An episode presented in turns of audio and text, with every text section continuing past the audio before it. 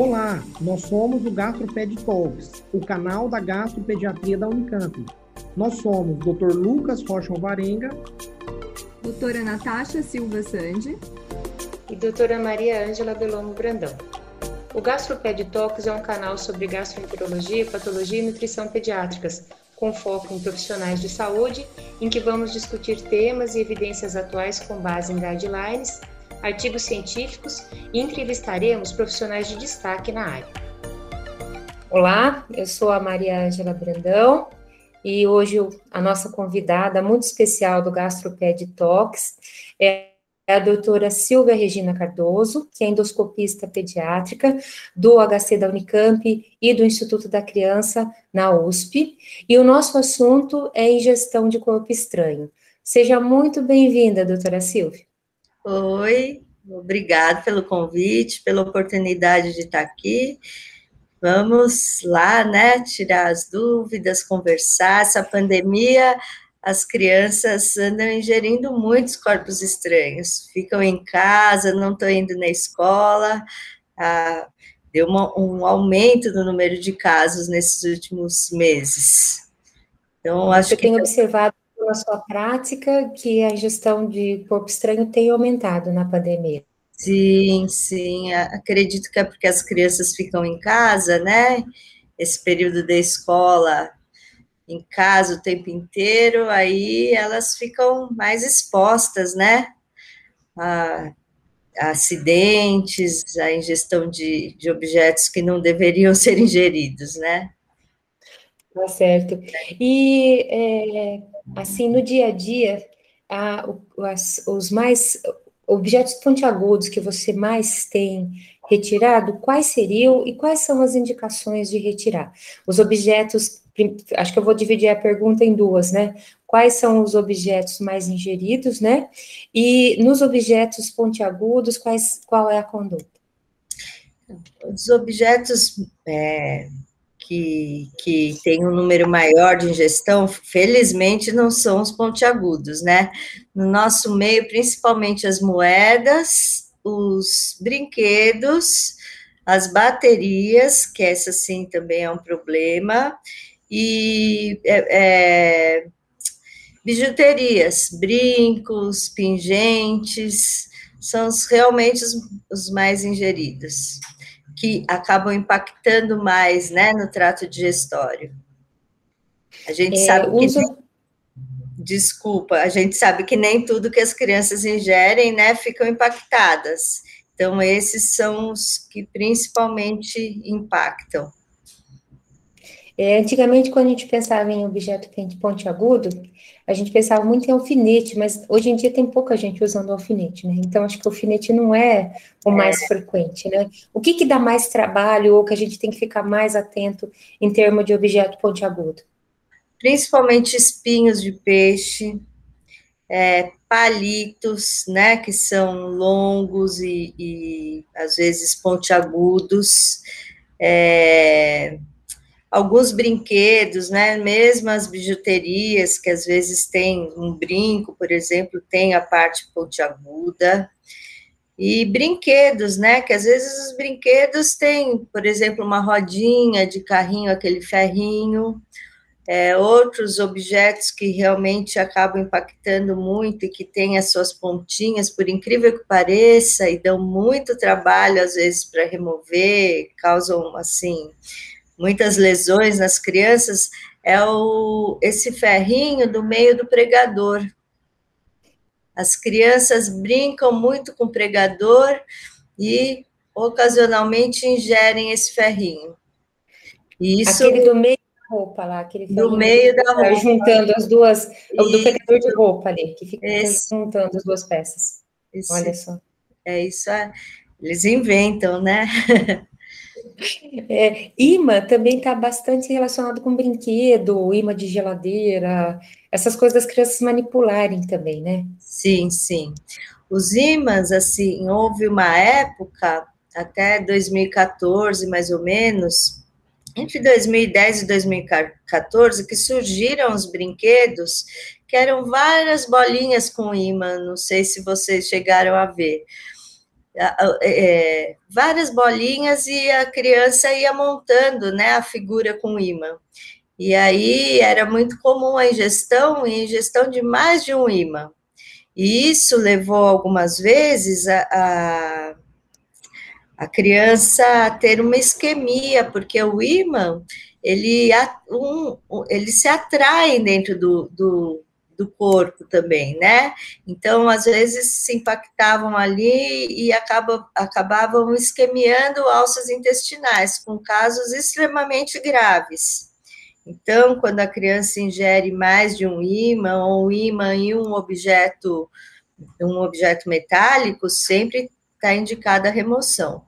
E também, como às vezes, às vezes, né, nós médicos que vamos procurar os ímãs impactados, né, no, no raio-x, eles não aparecem, aparecem como objeto único às vezes.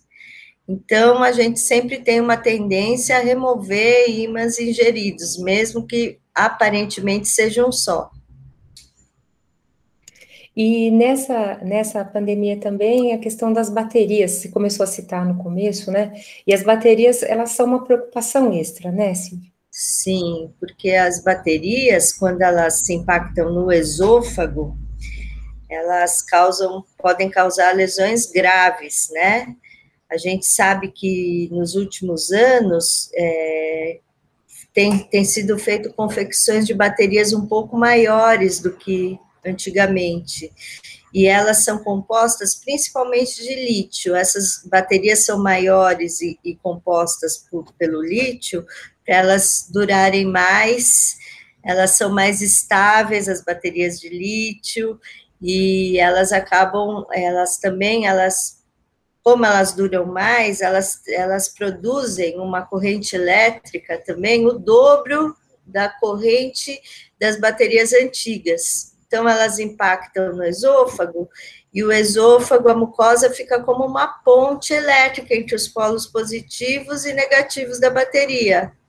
E aí, essa passagem da corrente é, libera radicais hidrogênio, hidróxido, e aí dá uma lesão química, né, uma lesão cáustica.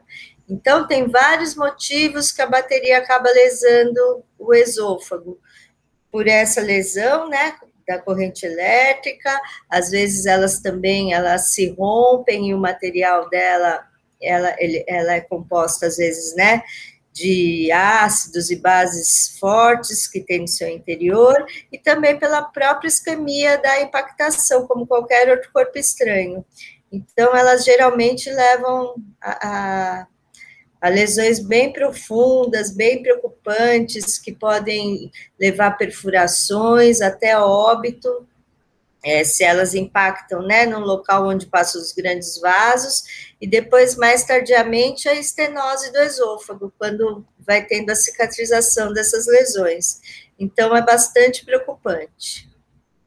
Uma coisa que a gente sempre viu muito no nosso meio foi a ingestão é, de substâncias corrosivas, notadamente coisas relacionadas, produtos relacionados à limpeza, que muitas vezes são feitas de forma artesanal, que você não tem exatamente a concentração, né? E principalmente produtos relacionados à soda cáustica, que é uma preocupação grande. É, mas pelo que você está contando para a gente, as baterias elas devem estar na mesma categoria dessa questão da soda cáustica, sim, né? Sim. Não sei se isso mudou de alguma forma, ou se a soda cáustica e outros produtos relacionados à limpeza, que podem ser ácidos ou básicos, né, é, tem, tem, tem tido uma frequência grande também na prática.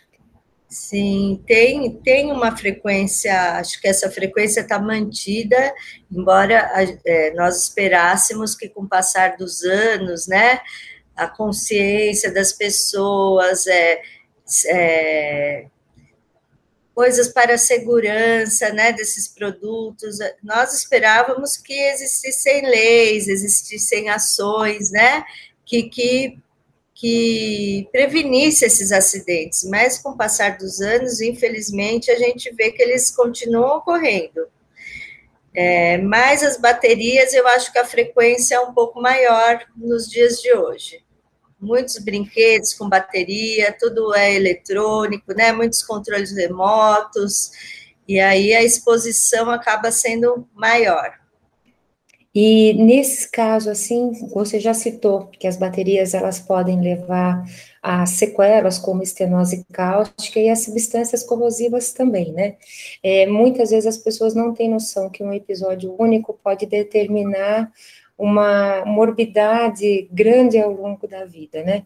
E como tem sido essa questão da evolução, que não é só tirar a bateria, não é só cuidar naquele momento, né? Como tem sido a evolução desses casos e os cuidados? É, assim, a grande maioria acaba evoluindo para estenose tardiamente.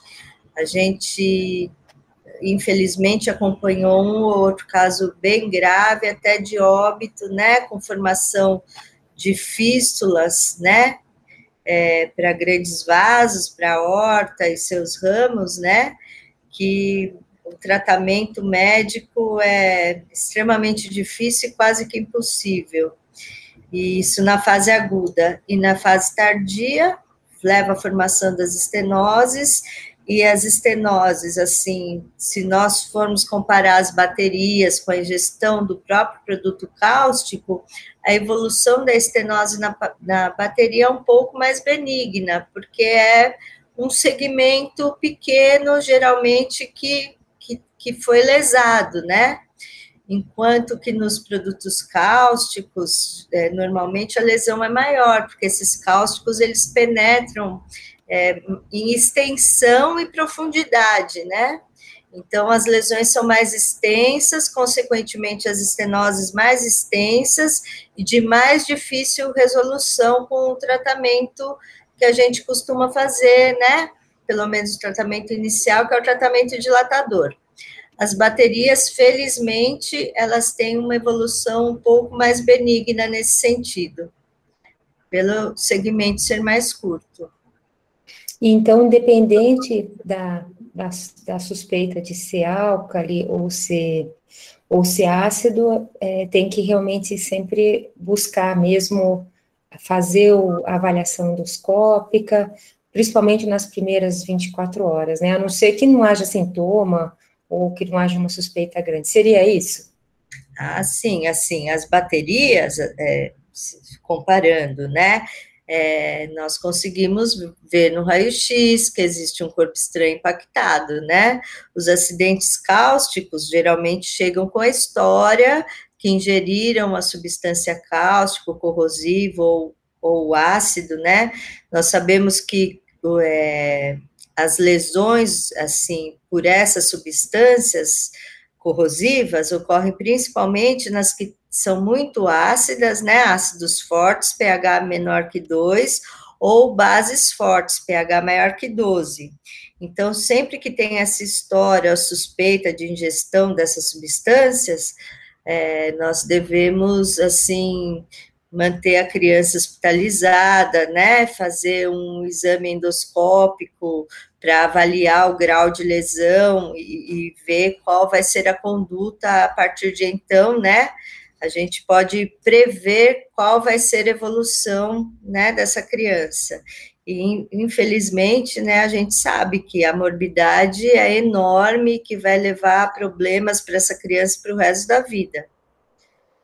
E não a pessoa tem... nem imagina, nem imagina que um limpador de forno possa trazer tanta, tanto problema, né? Exatamente, exatamente. É para o resto da vida. A gente, como médico, eu sempre falo, nós vamos tratando a sequela só, porque essa criança ela vai ser doente para sempre, mesmo que ela ocorra tudo muito bem na vida dela, que todos os tratamentos deem certo, que ela fique bem, consiga ter uma vida razoavelmente normal, a gente sabe que mesmo assim ainda ela tem um risco elevado de câncer no futuro. Então, é uma coisa que é para sempre. Então, a é. prevenção é tudo, né? Como a você falou, a legislação, né? É, no nosso país, infelizmente, a gente não tem uma legislação ainda, né, que seja rígida com relação à venda, com relação a lacres de segurança, né? E no nosso país ainda a gente tem esses caminhões clandestinos que vendem é, produtos de limpeza, que a concentração das substâncias é, é uma concentração que não, não, a gente não sabe né, exatamente o quanto tem da substância lá dentro, é, que não tem, não tem nenhuma legislação, não tem nenhum controle sobre isso. E isso leva a acidentes graves, né, mais graves do que em países onde essa legislação é rígida. Sem contar, né, que como se vende esses produtos, muitas vezes ainda colocam em garrafas de água, de refrigerantes, né, que é muito fácil a criança confundir com alguma coisa que, que seja ingerível, né, e acabe tendo a ingestão dessas, dessas coisas que lesam para sempre a, a pessoa, né. E em matéria de corpo estranho, é mais é, é menos frequente, vamos dizer assim, é, remover um bolo alimentar, é, vamos dizer assim, um, uma, uma pessoa que come uma salsicha não engole direito, não, mastiga direito, acaba dando problema, ou então é, aqueles pedacinhos de frango que podem ter sobrado em alguma, em alguma é, você já falou do palito, né? Mas é, tem também, por exemplo, os ossinhos, que, né? É, os ossinhos, exatamente esse ponto. Ossinhos, pedaços de vidro, né? Tem tudo. O, o, o, bolo alimentar, né? A impactação de um alimento ela é frequente também, mas ela é mais frequente em crianças que têm já algum problema na, na motilidade esofágica, ou anastomoses cirúrgicas, ou malformações, que têm um estreitamento ou alguma alteração na, na motilidade.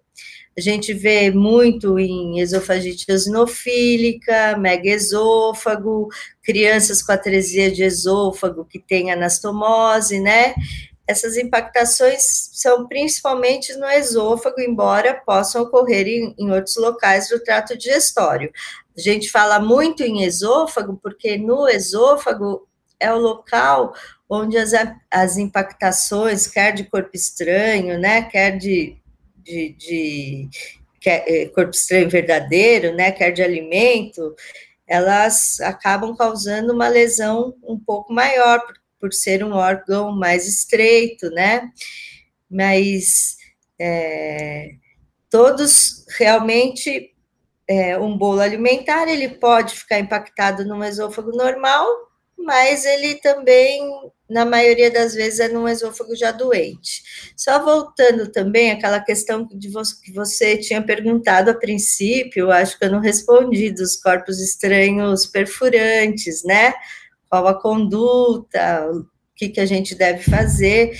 Se é um corpo estranho, perfurante, grande, que, que impacta no esôfago, que você vê que realmente a criança está com sintomas, não está conseguindo ingerir, que está chorosa, né? Que, que aparentemente realmente está impactado, também, é, assim como as baterias, é uma situação de emergência, né? porque um corpo estranho perfurante, ele também pode causar é, lesões profundas, e como a própria palavra diz, perfurante, ele pode perfurar e pode perfurar o esôfago num local onde passa grandes vasos, que é uma, uma situação de extrema gravidade. Então, um corpo estranho, perfurante, impactado no esôfago, realmente ele deve ser removido quanto antes. É, é mais raro no, no, dia a dia essa questão de pacote de droga, mas você tem visto em adolescente assim que ingere essa, é, e... esse tipo de, de objeto? Infelizmente, nós temos aqui né, no nosso país adolescentes viciados, adolescentes principalmente traficantes, né? e que acabam quando principalmente quando tem um flagrante pela polícia, eles ingerem todo aquele material que eles que eles estariam com ele, né? E que a gente fala que são os pacotes de narcóticos e de vez em quando, né, uma coisa tão frequente quanto baterias, quanto outros corpos estranhos, mas a gente vê sim no nosso meio. E nesse caso, né, como a intoxicação por essas substâncias é extremamente grave, Às vezes a conduta é, inclusive, fazer cirurgia para remover, né? Então, a gente sabe que eles são facilmente vi visualizados na radiografia, nas tomografias, então dá para ter uma ideia de quantos pacotes desses narcóticos, né, a criança, adolescente ingeriu e pensar em como vai fazer para remover. Nesses casos, inclusive, a remoção endoscópica, ela não é, ela não é indicada, porque a hora de remover esse produto, às vezes abre o pacote, né? E o problema é a intoxicação sistêmica que essa substância do pacote vai trazer. Então, também é casos de extrema urgência, que infelizmente a gente vê com frequência, uma certa frequência, né? Um país como o nosso, mas. Então, realmente são as indicações assim de urgência mesmo, né? Os perfurantes, essa, essa que pode talvez se romper aí, esteja ligado a substância psicoativa também é outra urgência, né?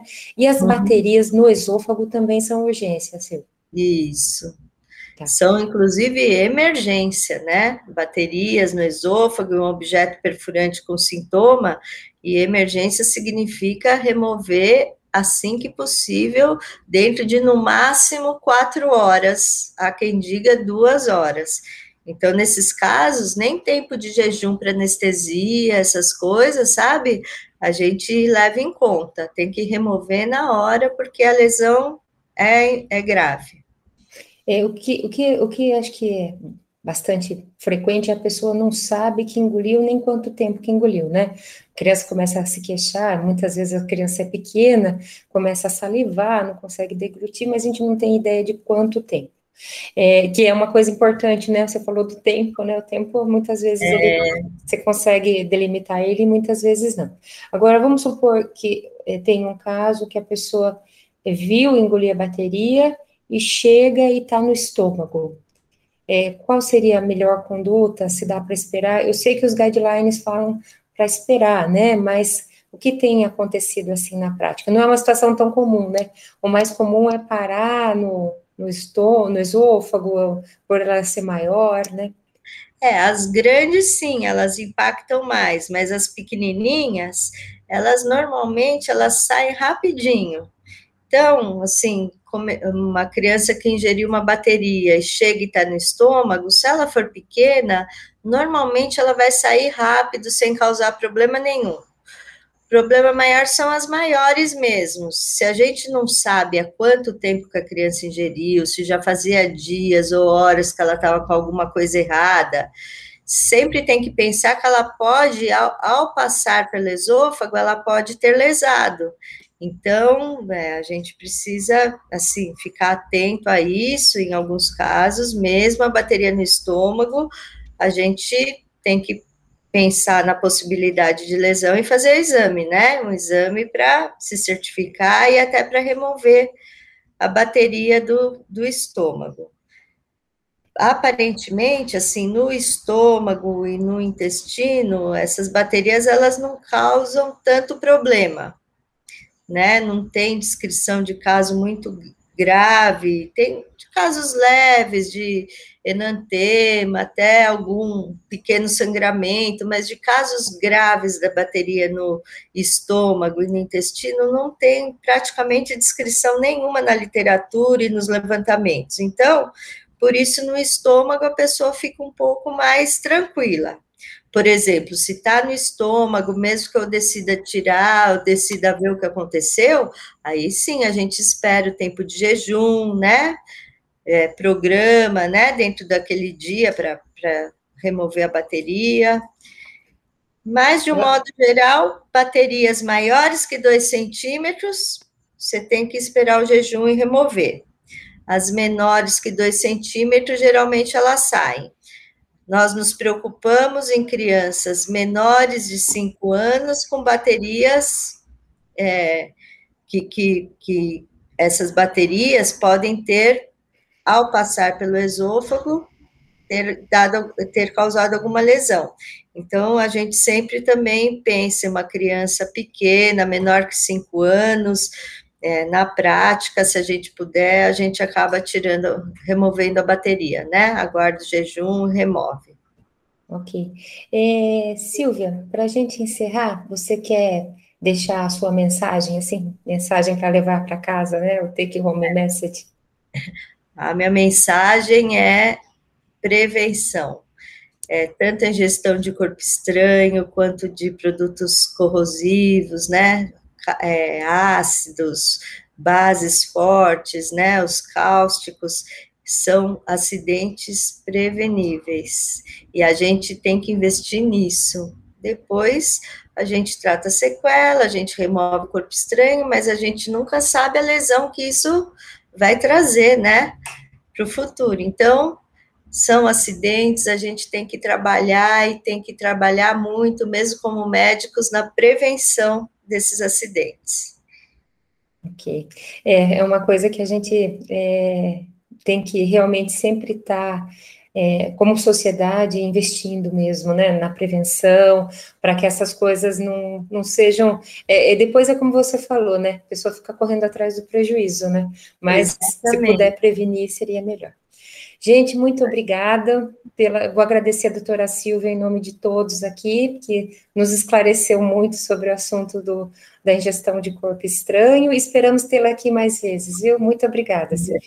Eu que agradeço. Obrigado por nos acompanhar. Esse foi um episódio do Gastroped Talks. Estamos no Instagram, gastroped.talks, no YouTube, Gastroped Talks Unicamp, e também na forma de podcast. Até o próximo!